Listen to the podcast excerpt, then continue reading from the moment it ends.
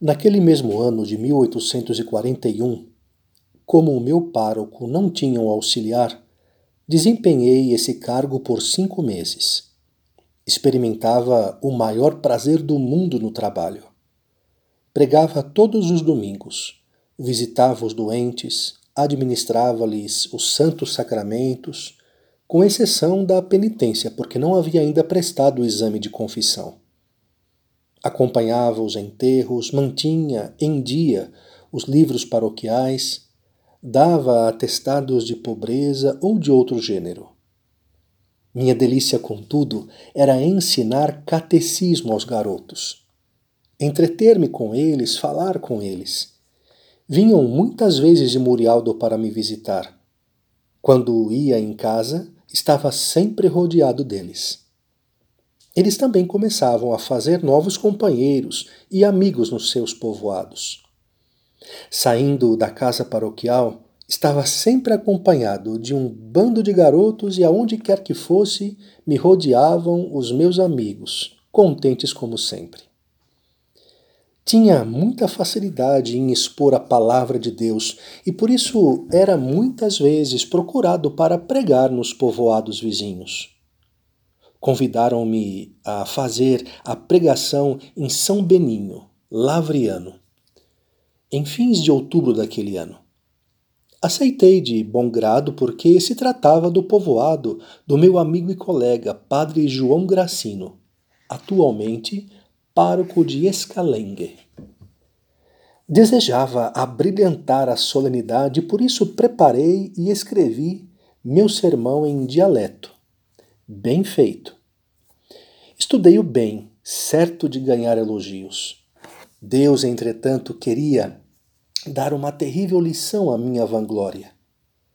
Era dia santo e por isso, antes de partir, tive de celebrar a missa em hora cômoda para o povo. Foi então preciso servir-me de um cavalo para chegar a tempo de pregar. Percorrida metade do caminho a trote e galope, cheguei ao vale de Casal Borgone, entre Cinzano e Bersano, quando de repente um bando de pardais levantou-se de um milharal e o barulho das asas espantou o cavalo, que começou a correr desesperadamente estrada fora, por campos e prados. Eu me mantive um pouco na cela, mas, sentindo-a deslizar sob o ventre dele, tentei uma manobra de equitação. Todavia a cela, fora do lugar, lançou-me para o ar e eu caí de ponta cabeça sobre um monte de pedras britadas. Um homem que da colina próxima assistiu ao lamentável acidente correu com um empregado em minha ajuda. Encontrando-me sem sentidos, levou-me para sua casa e deitou-me na melhor cama que tinha dispensaram-me os mais caridosos cuidados. E assim, depois de uma hora, voltei a mim e percebi que eu estava em casa alheia. Não se preocupe, disse meu hóspede. Não se inquiete por estar em casa alheia. Aqui nada lhe faltará. Já mandei chamar o médico, outro homem foi procurar o cavalo. Sou um camponês, mas provido de todo o necessário. Sente-se muito mal? Lhe respondi: Deus lhe recompense tanta caridade, meu bom amigo. Não acredito que o caso seja grave, talvez uma fratura no ombro que não posso mais mover. Onde estou?